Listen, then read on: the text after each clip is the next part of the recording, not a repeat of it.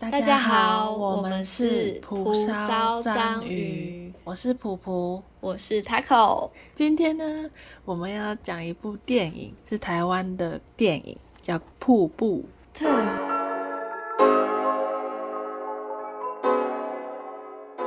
我觉得是二零二一年最推的国片诶、最推的电影的话会是《幸福绿皮书》，但是国片的话就是瀑瀑布。我啦，我自己。首先在推荐瀑布之前，想要跟大家说分享我当初第一次去电影院看瀑布的经历，因为还蛮特别的。嗯，这我也是第一次跟你讲，其实没有，没有吗？我们讨论那一天你有讲，我讲过。跟导演的相遇。对对对，好 啊，那我再讲一次吧。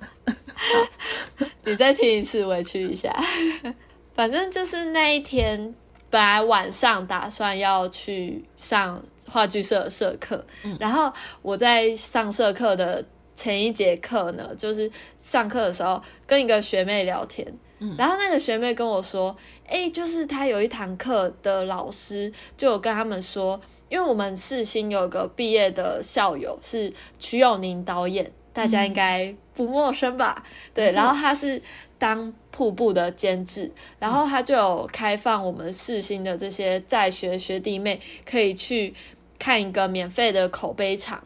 嗯，就是那个口碑场，就是有邀请一些企业员工，还有什么主管一起来看，然后也有邀请校园，像我们世新大学的学生去免费看。嗯，对。然后嗯他们那个学妹就分享说，他们老师有这个资讯，然后就有开放班上的名额可以去看嘛。嗯然后我听到就觉得哇，超好的，我超羡慕的，因为我没有上那堂课。嗯，然后我就跟他说：“天呐，超好哎！”因为我一直关注这一部片，然后我很想看，可是因为没钱，嗯，那一阵子好像有准备，就是跟普普他们去看舞台剧，然后舞台剧那一场就六百块，嗯，对，就没钱去看电影。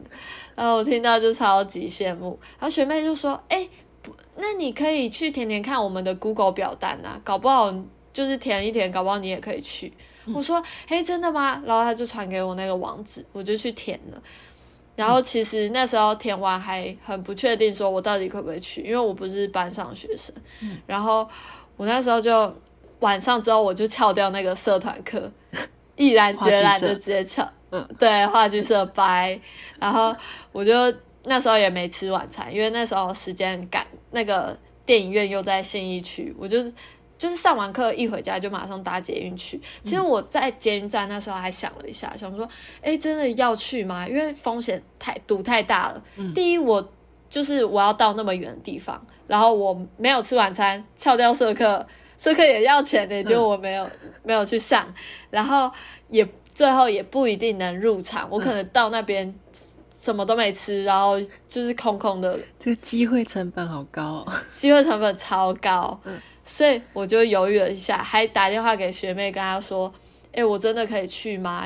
就是我说，我若真的去到了可以进去的话，是不是又有点占了别人课堂上学生的名额？这样座位会不会被我占掉？是又有一个道德的成本在那里。对，然后后来我去了之后，就到了那边遇到那个售票的姐姐，嗯，然后她就在问我的名字嘛，结果她查到名单没有我的名字，嗯，然后我就跟我那时候因为也已经豁出去，我都到那边了，我就跟她说，哈，可是我有报名呢，我就我有填表单呢，我就一直死死说我有填表单，嗯。我就真的有填没，然后那个姐姐就说，啊，哦，好吧，反正就因为那时候那个姐姐也边接到一些我们世新学生的电话，说不会去了，就是可能临时不去这样。嗯，然后而且我那个学妹后来也没有去，就是其实有空很多票。那个姐姐说：“好啦好啦，你就拿一张进去，这样太幸运了吧？真的蛮幸运的。”就是走进那个电影院，一坐一看到我的座位，哇塞，第一排正中间，我就觉得有一点靠北，因为第一排正中间通常是不是一个很好的观影位置，对，脖子超酸。超级酸。然后我就想说，唉，哦，算了，反正我都免费来了，就是有这个机会就不错了，不要闲着这样。然后我就坐在那边，然后看那看那一部，我真的是从头哭到尾。我觉得我眼泪根本就是瀑布，我不是，我觉得是真正瀑布不是那个电影，是我，是。我。然后导演有这个 海力在，让你们这些观众都变成瀑布。然后反正我那时候就就是哭的稀里哗啦，就是看完之后我眼睛这个红红红肿肿的，然后结果我就想说，就是在因为我那时候在跑那个字幕的时候放的那个主题曲也是很好听，然后我就很享受在那个那个氛围下，嗯。然后后来我就突然惊觉想说，哎，为什么大家都没走？该不会会有那个映后吧？嗯，然后还真的就是结束之后灯打开，嗯，导演周梦红导演、黄信尧导演、瞿友宁导演，还有张少怀这演员。四个人，四个男人走进场了，就在我正前方，因为我第一排正中间，我就想说，天啊，我这个位置实在太好了。对啊，刚刚还觉得很靠背，对，刚才靠背，刚才还敢靠背啊？然后呢，他们就在在台上讲话，我就是目不转睛、超崇拜的眼神看着他们。因为其实曾梦红导演他以前的电影就是那个《阳光普照》嘛，嗯我也是非常喜欢。然后这一部电影我也很喜欢。然后黄信尧导演是大佛普拉斯的导演，嗯，我也超爱大佛普拉斯的。好看，嗯好看，好看。然后徐友宁导演呢，不只是我们学长，他的花甲那一系列，像花甲男孩转大人、花甲大人转男孩是吗？转少年花甲系列我也都看爆，我我是蛮喜欢的，嗯，对，所以这三个导演我都很喜欢，然后蛮我就很崇拜的看着他，三个都在你面前了，对，三个三尊佛在我面前，我差点跪下来膜拜。然后就是他们在台上讲完话之后，就过程中我常常跟曲友宁导演对导演，我这个 哦好赞啊！然后就是一个小迷妹，然后结束之后他们就要跟我们合照嘛。嗯这时候我就发现，哎，对我右边一整排都是空的，为什么呢？第一排只有你，第一排左边都有人，我到我左边全部都有人，嗯右边通通没人。原来就是拍照的时候他们会坐下来坐到我左边那一排，嗯超扯。然后那时候他们就要跟我们合照嘛，那个张梦红导演就是本片的导演，他就对着我说：“哎、我们可以坐你旁边吗？”我那时候紧张说不出话，我真是狂点头。然后他们就走过去了。嗯坐在我真的正旁边的是黄信尧导演，嗯，然后他也很客气，就看到我就是微笑点头这样。然后后来我们不是要拉那个瀑布的宣传布条嘛？嗯那个黄信尧导演也很客气说：“哎，可以帮我拉一下吗？”嗯，当然可以啊，就是赶快抢过来拉哪次不的。对啊，哪次不行？对，然后我觉得超荣幸。然后我那一天回家根本就是用飘的回家的。好爽、超哦，开心，很爽。我觉得我是一个最不该出现在那个场合的人，结果我那么幸运，因为你过最爽，太我真的糟糕了上辈上辈子应该拯救地球，太幸运。好啦，这是我看瀑布的经历，嗯，跟大家分享一下。整个少女心哎，你现在一直在这个笑，这个少女心啊，真的，因为这一部片。它就是在现在的背景下拍的，就是对它很特别，就是演员都戴口罩。疫情的背景，我觉得我们可以先聊一下疫情期间跟家人的相处。嗯，因为这一部片它也是讲到主角两个人，就是母女，他们两个在疫情的期间下，因为被隔离嘛，然后就在家里面，就是必须要两个人面对面这样子，嗯，就瞬间两个人的距离被拉近。最常相处当然就是去年七八月的时候，因为那那时候每天都待在家，然后你每天这样看着确诊人数跟死亡人数，然后我妈就是很容易紧张、很恐慌的人，所以她每天回家都会跟我讲说：“我、哦、今天又确诊几个了。”然后我那时候自己到后面也越来越焦虑。我跟我妈的关系很像小静母女他们的关系，真的哦、就是有点紧张、焦虑，你们互相讲话会比较冲吗？会有一点点，但是我我也不会太冲，因为我不是那种会随便呛妈妈的人，这样。嗯嗯嗯，对你不是小静，对，小静更叛逆，但就是那种关系真的是会紧张，就嗯你待在家很不快乐，嗯，我反而是我妈非常的随性，真假因为的？呃，他常常就是戴布口罩出去，然后我都要跟他说，不行，你里面一定要，因为他那个布口罩是可以装那个算纤维的那个片，就是防病菌的那种，我就是会逼他一定要带那种不织布的垫片进去，嗯。因为他就是很随性，反而是你是妈妈的角色、欸，对我常常需要这样子，不然他真的太随便，就你们就是完全没有紧张的关系。没什么哎、但是我觉得还是能体会到，其实我们焦虑不安，在外人好像比较不会表现出来，但是对家人很容易表现那种你的你的压力或什么，常常就会释放给家人。待在家一个人，就你能做的事情就那几个。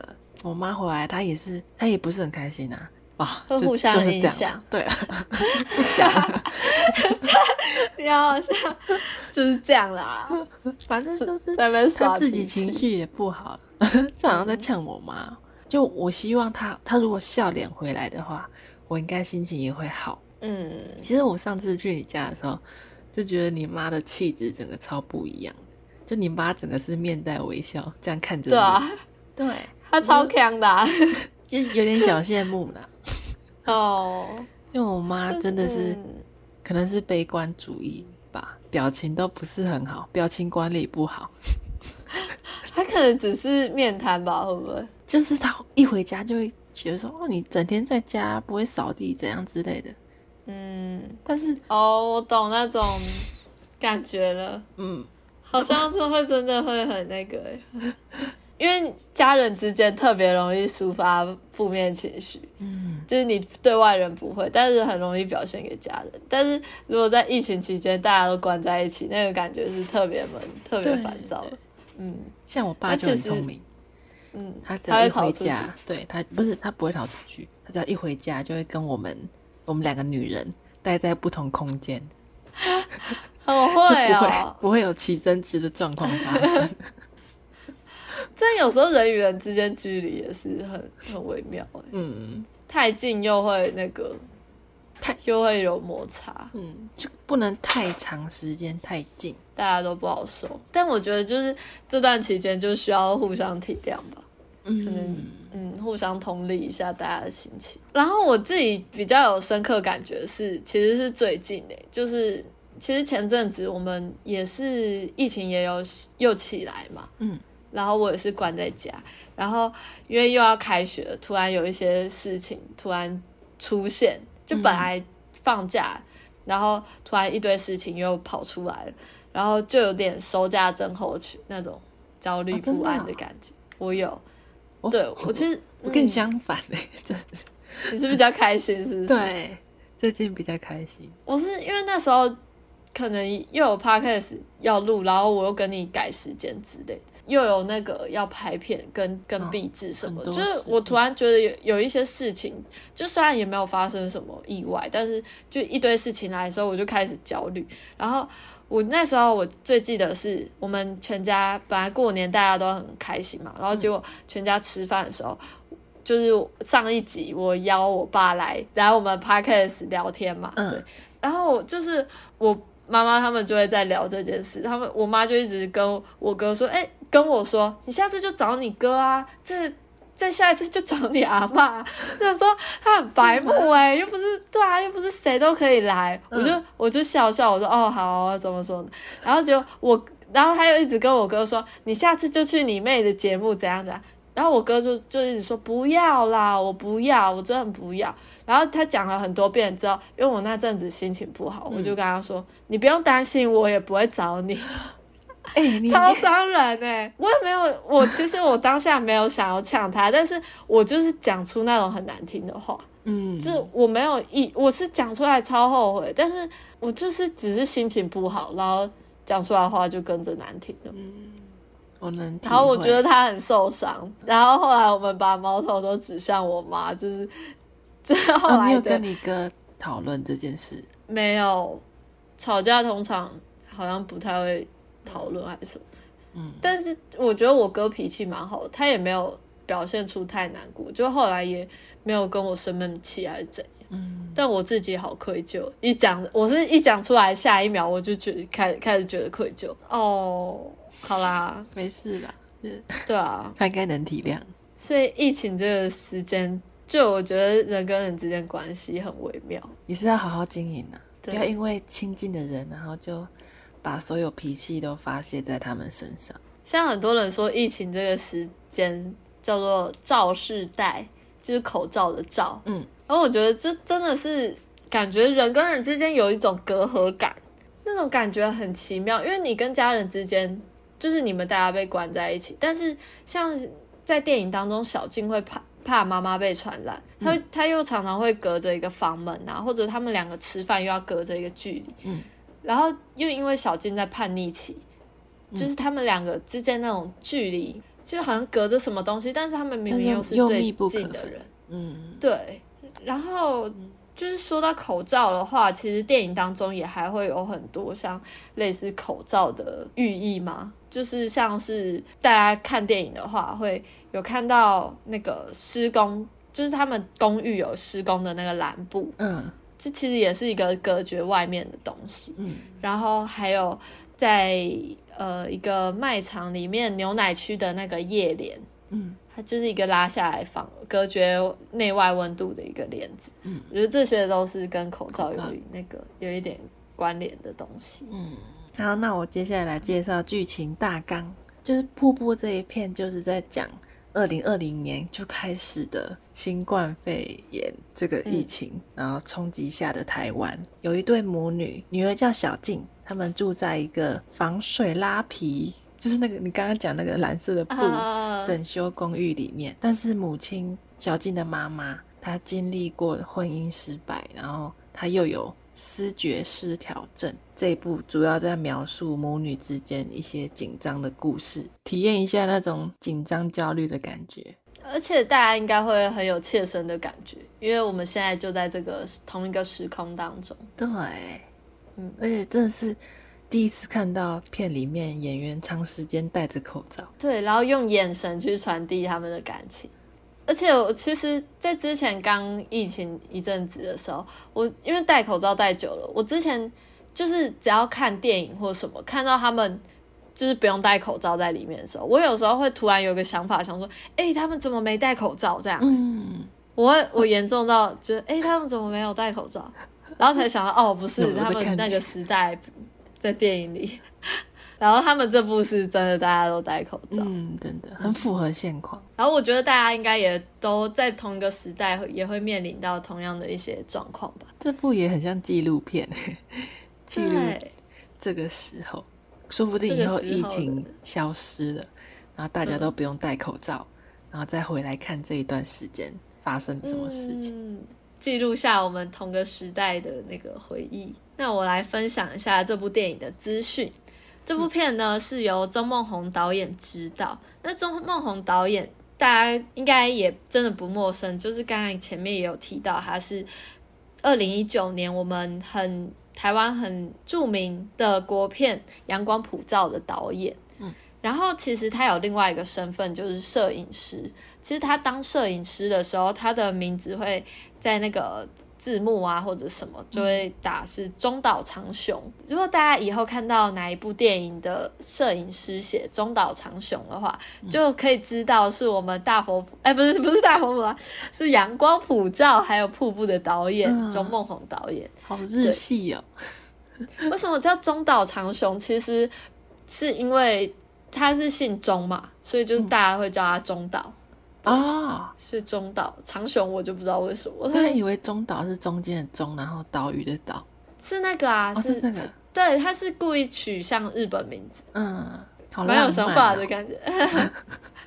电影人，浪漫的电影人。这一部片里面也有找黄信尧导演去客串嘛。黄信尧导演他是大佛普拉斯还有同学麦纳斯的导演，但是我觉得他和那个钟孟宏导演好像感情感一定不错。嗯，为什么呢？因为大佛普拉斯还有同学麦拉纳斯的摄影师都是中岛长雄，对他又请他来客串，所以他们感觉是好朋友。然后就是这一部片的演员呢，就是主要以贾静雯还有王静主演，嗯，那他们就不用多介绍啦，大家一定很耳熟能详。没错，嗯，然后这一部片呢是钟梦宏导演，他继《阳光普照》之后，二度角逐奥斯卡最佳国际影片奖，嗯，对，为台湾争，就是也是算为我们台湾一起去参加这个比赛，嗯，然后也有入围五十八届金马奖的十一项提名，然后最后得了四项大奖，是原著剧本、原创电影音乐，还有呃最佳女主角和最佳剧情片，嗯算也是呃很很大的赢家。那个女主角是哪一个？大家猜猜看，你猜你猜？我猜是，好难哦。等一下，两个角色都很有挑战性诶。哎、我要说一下，就是那时候我去看瀑布那一天，不是有映后嘛？嗯然后映后那个瞿友宁导演就有问大家说，大家投票一下，看觉得谁会得最佳女主角？嗯因为两个都有入围，嗯，两个一起角逐女主角。那你觉得是谁呢？我猜是贾静雯。对，哦，真的哦、真的真的是贾静雯。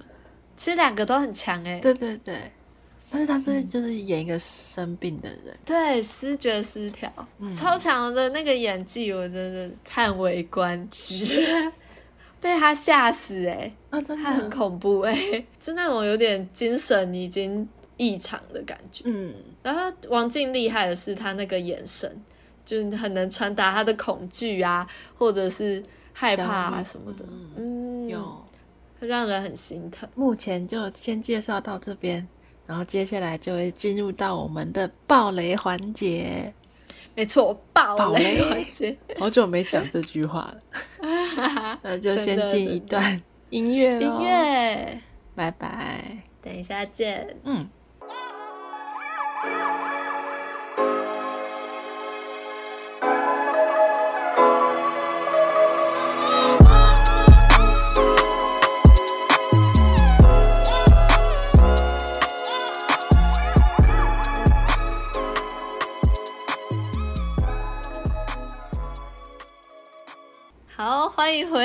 们的蒲烧章鱼。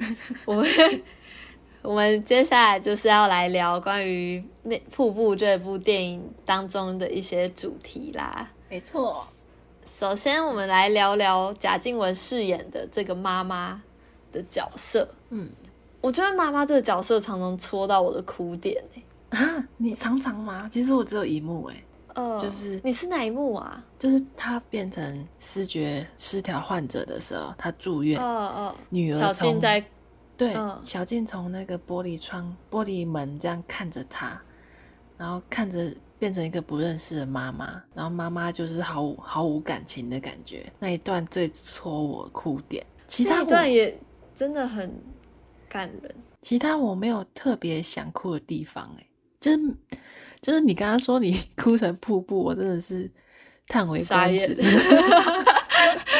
你你好像看到一座那个壮阔的瀑布，觉得叹为 观止。我想说，哎、没有我，嗯，我后来看第二遍，我也觉得还好，但我不知道为什么当下在电影院，我真的超有感觉。嗯嗯，还是音乐，嗯，音乐，我这样仔细想想，其实也不完全哭点都在妈妈这里，很多都也有在小静身上。妈妈的话，我我觉得等下会谈到妈妈做的那个梦。呃一起啦，妈妈跟梦都一起。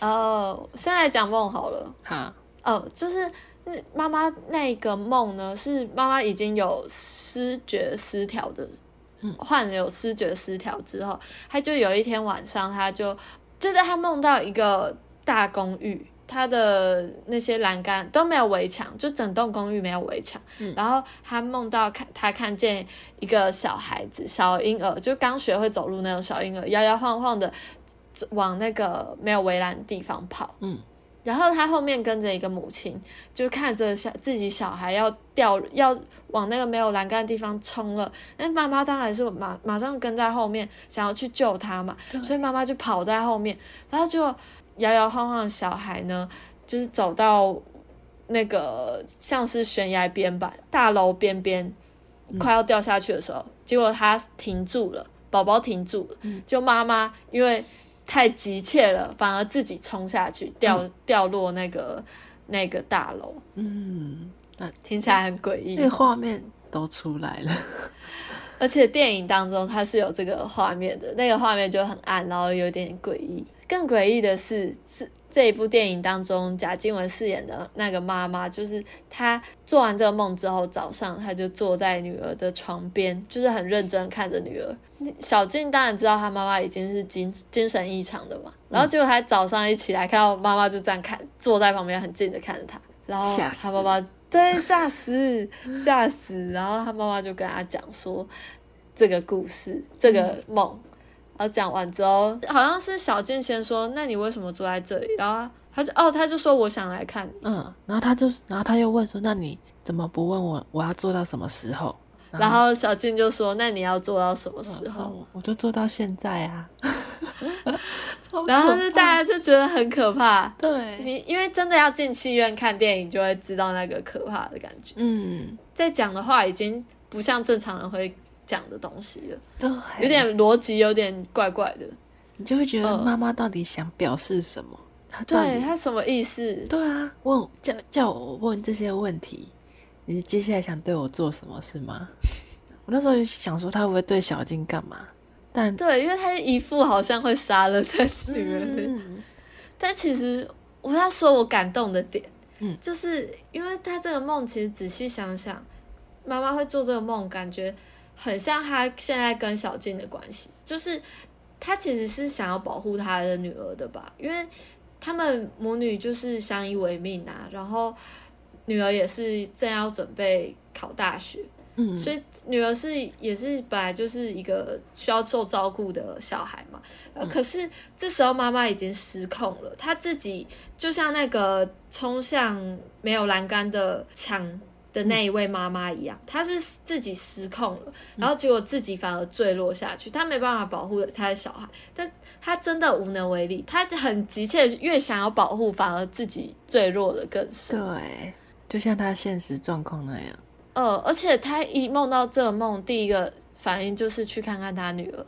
嗯，对，然后而且她每一次发生意外，第一个都是都是为了他女儿才发生，就是第一次他会在会送医院，呃，就是大半夜在外面，以为下大雨，然后他的原因也是为了找女儿，他以为他女儿失踪了，然后第二次会把家里弄失火，原因是因为他想要煮饭给他女儿吃。嗯，这些小地方，你就会知道这个妈妈虽然表面上是个冷酷、很冷酷的主管阶级的女强人，但他其实超级爱他女儿，对，那每一嗯次、每一个事情都是为了他女儿，就是看破那个他冷酷表情之下的温柔的时候，你就觉得啊，好感动，嗯，然后就泪如雨下，泪如瀑布啊。我是第一次看就觉得就是有点可怕，是到后面才才知道说他其实做这些事都是为了女儿，不然一开始我我以为他就是好像只顾自己，怪怪的。对，怪怪的感觉。就是当下看完那个梦，突然想到，就觉得 好感动哦，这样。嗯，那你觉得是什么样的原因去压垮了这个妈妈，就是让她变成失觉失调？她本来是个女强人呢。我一直觉得是婚姻呢、嗯一方面也可能是疫情，嗯觉得主最主要可能就是这两个原因。第一个点是她一直觉得她老公会回来，然后到后面你会知道她其实已经知道她老公有小孩了，嗯，但是她一直在欺骗自己，说她老公会回来，但搞不好她自己心里面知道她老公是回不来了，自己已经有家庭了。但是她还是想要一直装作不知道，然后扒着老公。对，现在有一个完完整的家庭。然后第二个，第二个应该就是疫情嘛。我觉得好像也有一些原因，像公司减薪，还有女儿的叛逆之类的。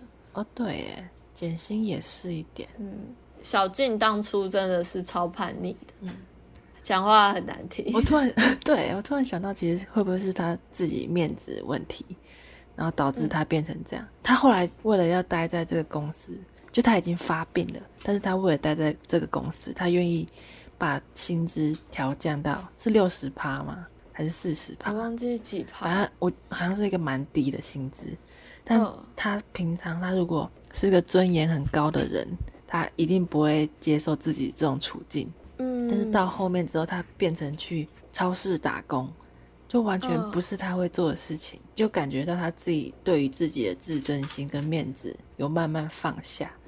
就他一开始放不过自己。不放过自己的感觉，我觉得这个面子的问题也可以，就是谈到他的婚姻呢，因为他那一次就是已经有点精神异常，他有幻觉是看到那个女儿用盘子画着，把那个咖喱酱写出一个 beach，嗯，就婊子这样子。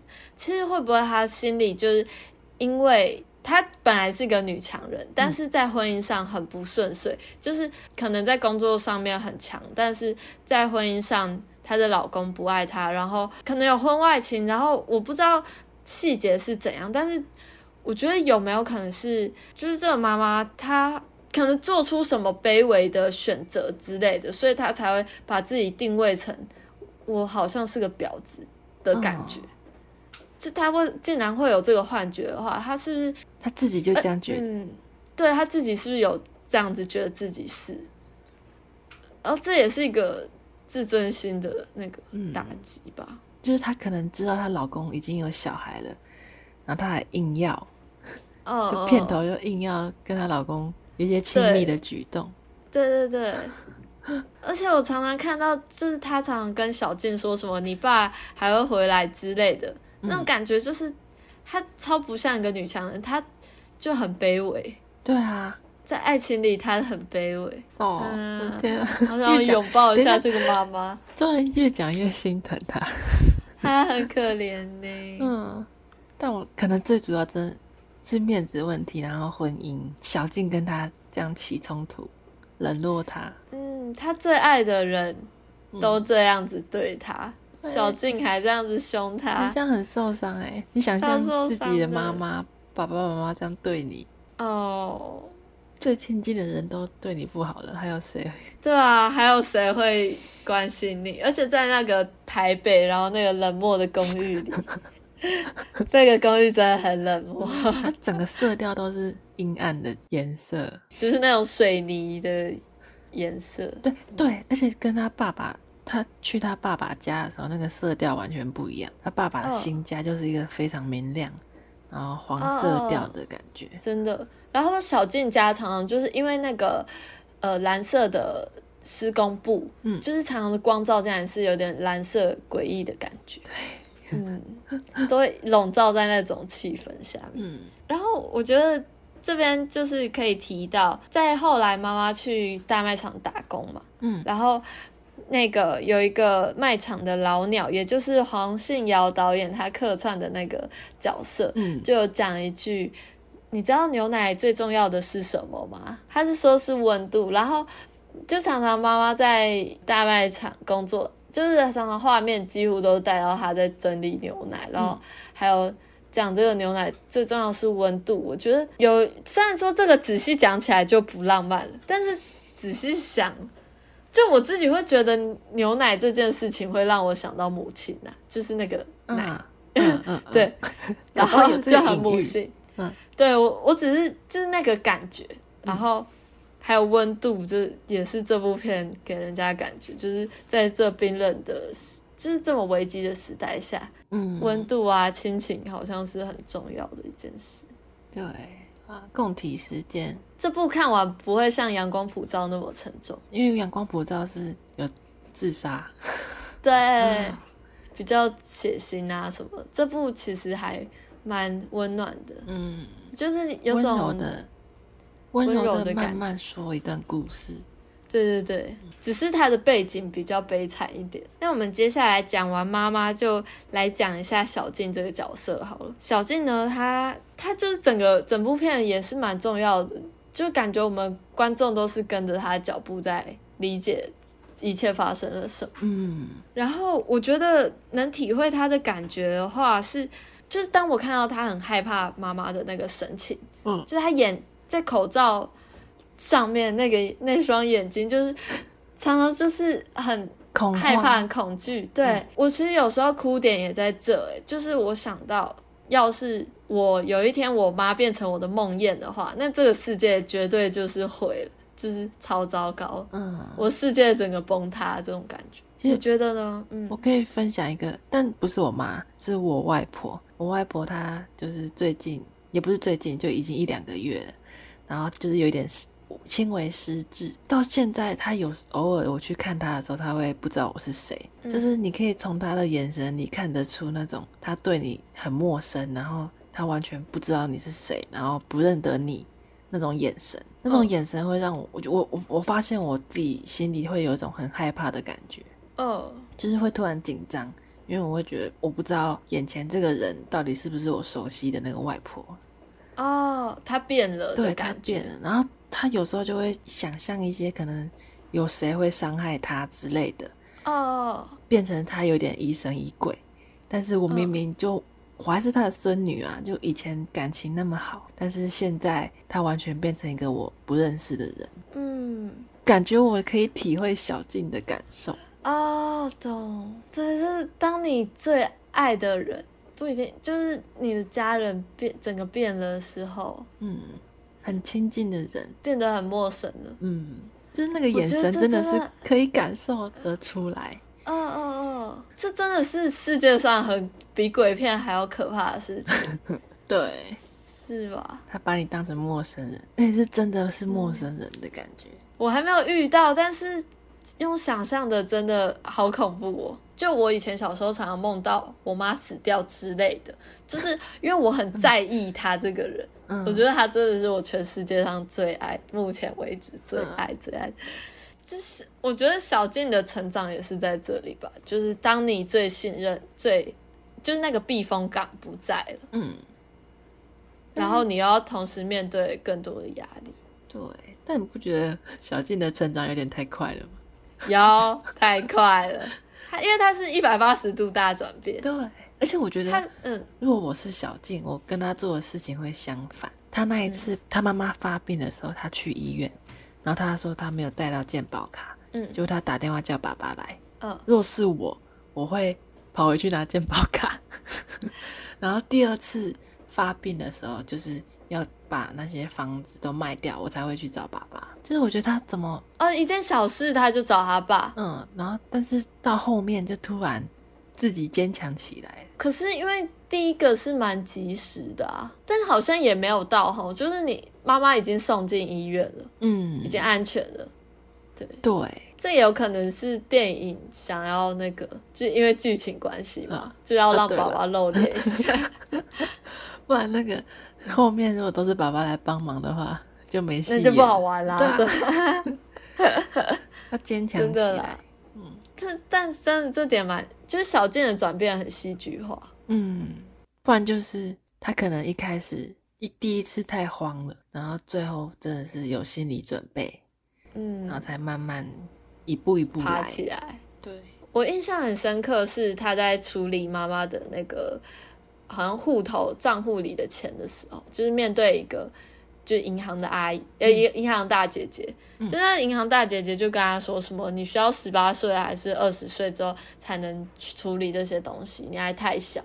嗯，对，然后可是小静说，我只是想要看我妈的户账户的钱。对对，他说他有说一句，你为什么要一直说一些让我听不懂的话呢？我觉得很多大人会这样子、欸，他就只是想要打发你，然后就没完全没有同理心啊，他就直接他只是想要让你啊，你听不懂，那你可以走了这样。嗯，我真的其实蛮喜欢小静说出这句话的，嗯因为我其实想象，如果我自己在现实生活中，我可能就会将就，就是、嗯哦，好吧，那没办法处理，那就算了。对我也是，我觉得大部分的小孩都会这样，但是他真的直接戳破了这个盲点，就是他直接戳破了你们大人是不是都这样子欺负小孩？嗯，对，为什么不能有点同理心呢？这种感觉，你能不能站在我的角度讲我听得懂的话？对啊，对啊，你能不能体会我现在的生活？如果你妈妈其实嗯生病了，你会这样吗？我觉得人的温暖就是要建立在同理心上、欸，嗯，至少沟通上，你用我听得懂的东西来讲，这是很重要的。讲到温暖，我就想到他那个他们家的大嫂阿姨。一开始虽然感觉她是蛮势利的人，就说我已经几个月没领到薪水了，然后她说她今就做到今天，但没想到我没想到她后面还会回来帮他们。他真的是里面算很窝心的人，嗯，因为其他人都是冷眼旁观啊。你觉得警卫算什么样的人？我其实觉得警卫就是他是一个很现实、很写实的警卫，就你可能也不会说他是什么太坏、太讨厌，但是真的生活中就是有这种警卫啊，他做好他自己的事，可能有点八卦、有点鸡婆，但是嗯他不会不会介入更进一步的关心你现在的状况，嗯，很现实。连那时候抓蛇，他也不相信他们家真的有蛇。对，其实我也不相信。我也不相信。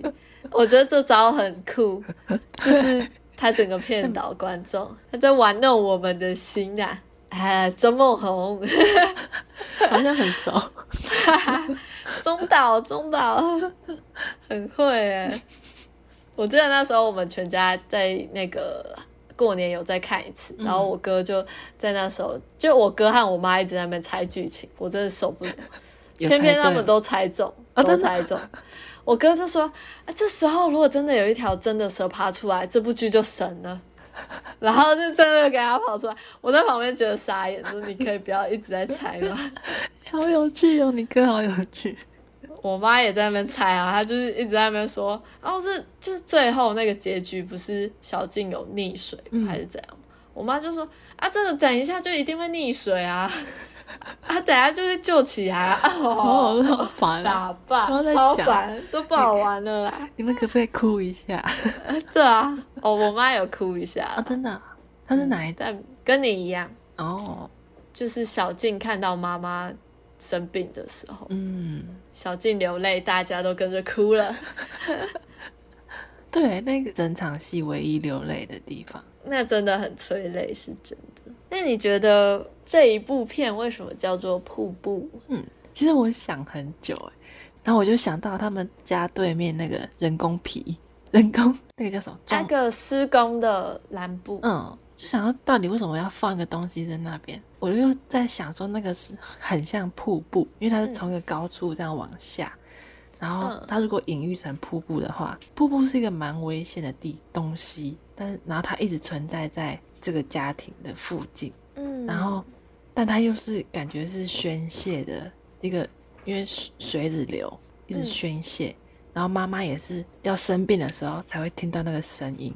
嗯。感觉嗯，是生病的时候，她就是宣泄她那个心中不好的东西，哦把哦，那些东西宣泄出来。就瀑布感觉是有好有坏，对，瀑布真的是有一种正反两面的感觉。嗯，你刚才说它很像那个就是施工蓝布，突然想到瀑布也真的有一种隔绝内外的感觉。嗯，就是它是它像瀑布里面好像也有一个小世界的感觉，小小空间，对，它也是一个帷帷幕的那种感觉。嗯，对我完全看不到里面是什么。虽然我没有去对过啦，我也没有，下次爬感觉可以去那边打坐，瀑布底下那边在那边装逼打坐。好可，谁要跟我一起？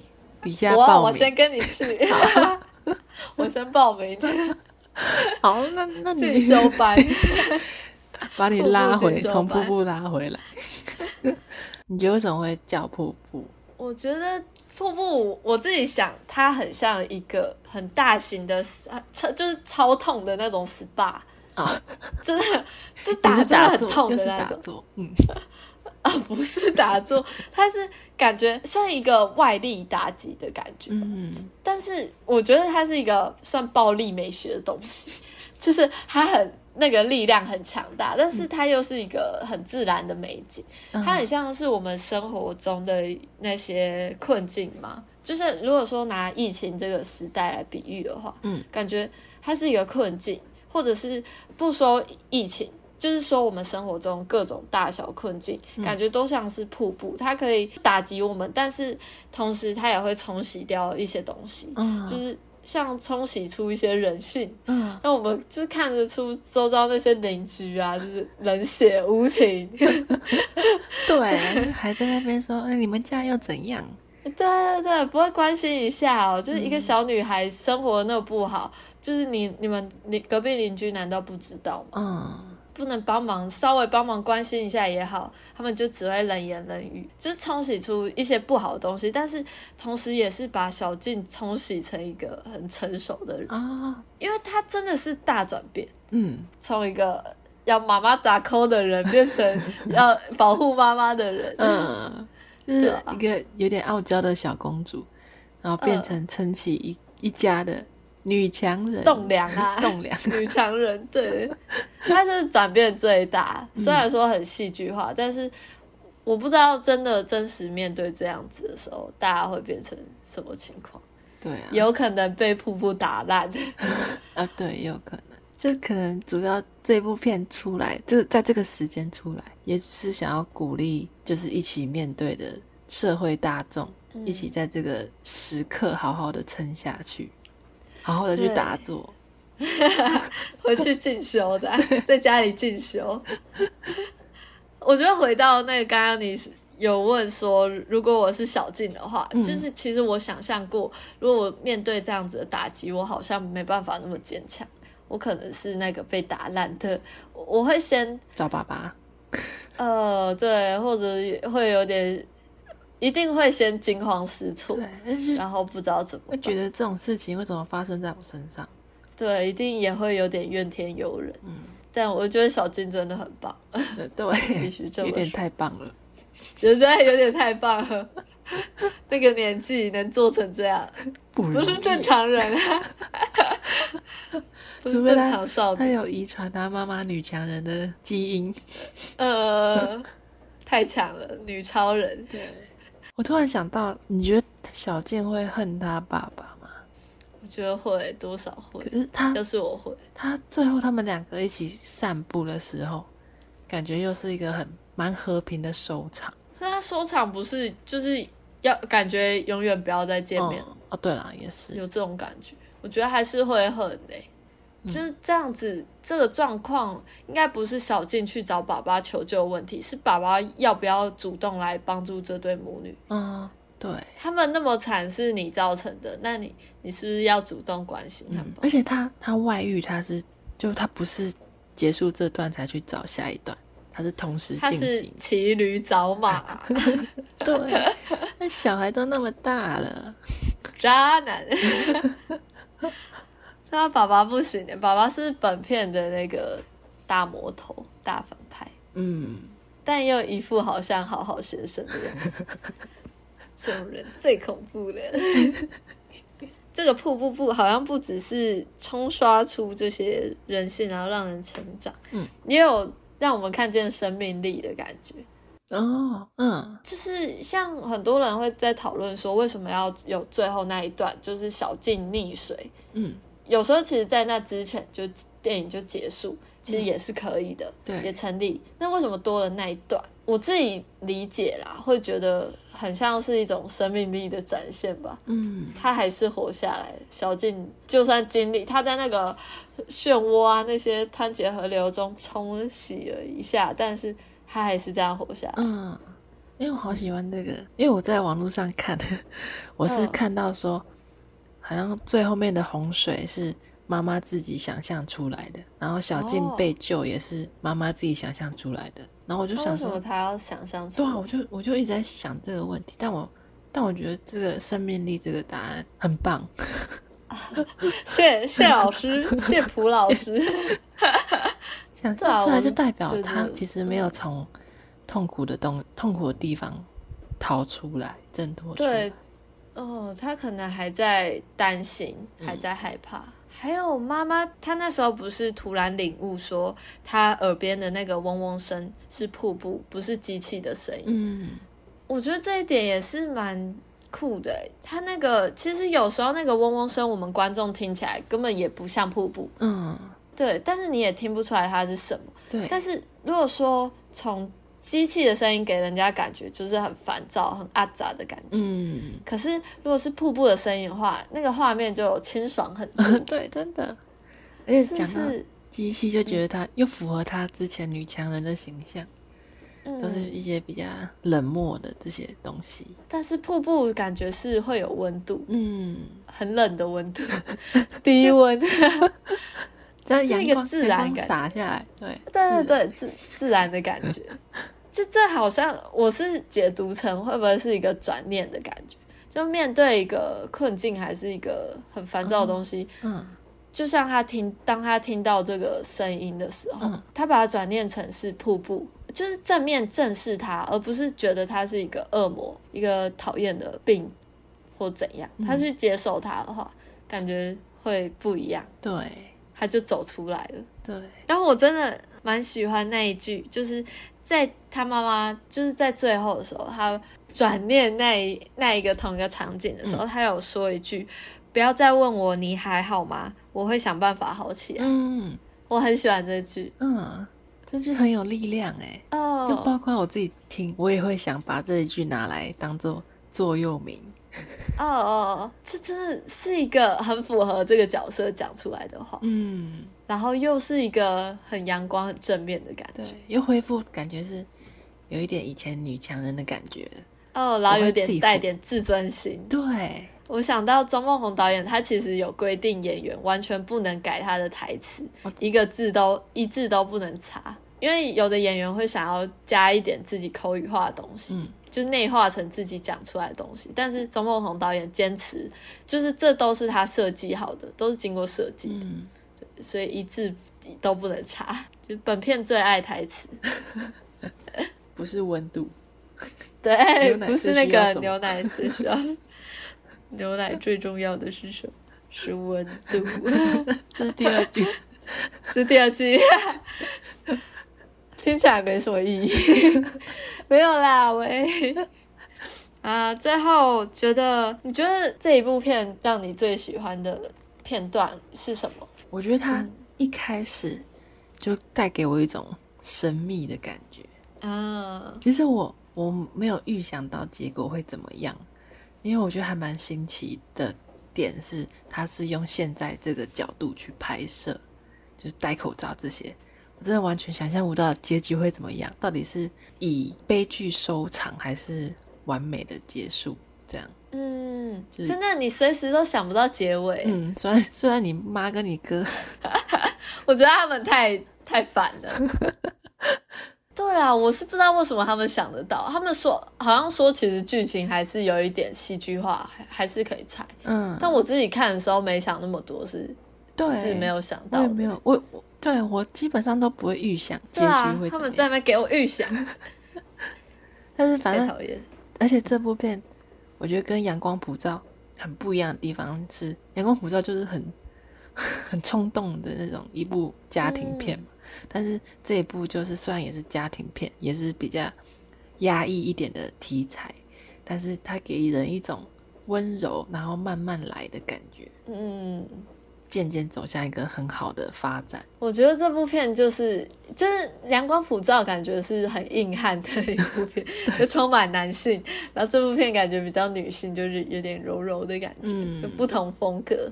没错，就他们同样面对一些家庭啊、人生的困境的时候，好像做的选择吧，对或者什么，感觉起来不太一样。嗯那你最喜欢的片段吗？还是喜欢的原因？我喜欢的片段的话会，我蛮喜欢那个，就是陈以文，就是那个他演员叫陈以文的、的角色，然后他的角色是那个，就是后来跟妈妈算暧昧嘛嗯的对象，那个卖场的主主任，嗯对，因为因为我觉得他这个角色一出现的时候，就是让整个调调都变得有种轻松诙谐的感觉。对，那种人生新篇章，对，有。然后后面其实也有一些搞笑的地方，像是那个主任有帮他们搬家嘛，然后就是稍微离开一下，结果小静在那边学他，就他又突然回来。那个这一段在戏院里大家是一直笑的，嗯，大家有笑，但我在家里看的时候，我爸妈还有我哥完全没有任何反应，呃我傻眼。他们可能 我不知没有，get 到，没有 get 到。对，然后可是剧院的时候大家有笑，嗯，嗯我也觉得很好笑。嗯，然后我我要说我很喜欢的，其实好像不止一个片段诶，好像就是很多小彩蛋吧，像是就是主任他有在那边骂说，就是搬家的时候骂说。你不会倒车哦？考驾照没有教你倒车吗？你没你考过驾照没有？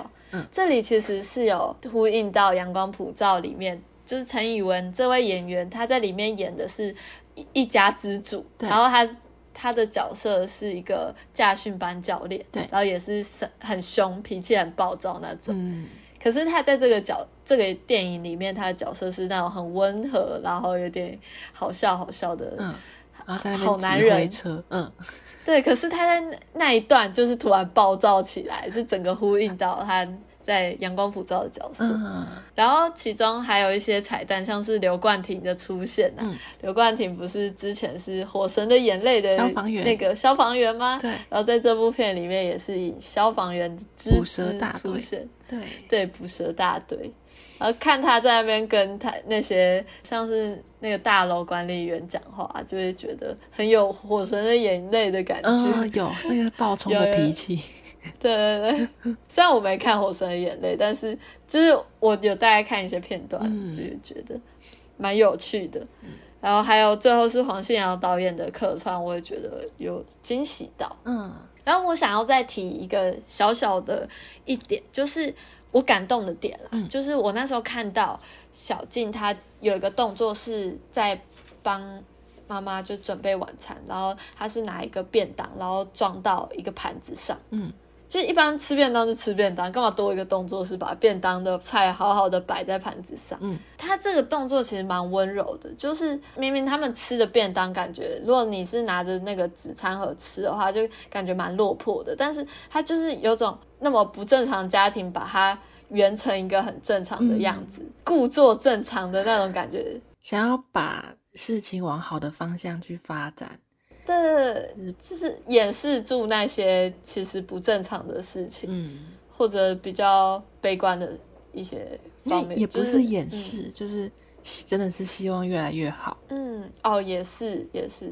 但就是我觉得这件这个动作其实蛮温柔。当妈妈接到那一碗饭的时候，她不是接到一个便当的时候，那个感觉就好像我在吃家里煮的东西一样。嗯，不是一个随便的便当，被随便的对待那种感觉，哦哦哦，我觉得这部片其实很多小细节，就是小小感动的点。嗯，就你就会觉得其实母女俩都很有爱，但是她们都是女偏女强人的那种个性。都不说出口，对，台湾人都这样，亚洲人都这样，亚洲人臭亚洲人这边傲娇。啊，这部片真的是还蛮推荐，就是有笑有泪吧。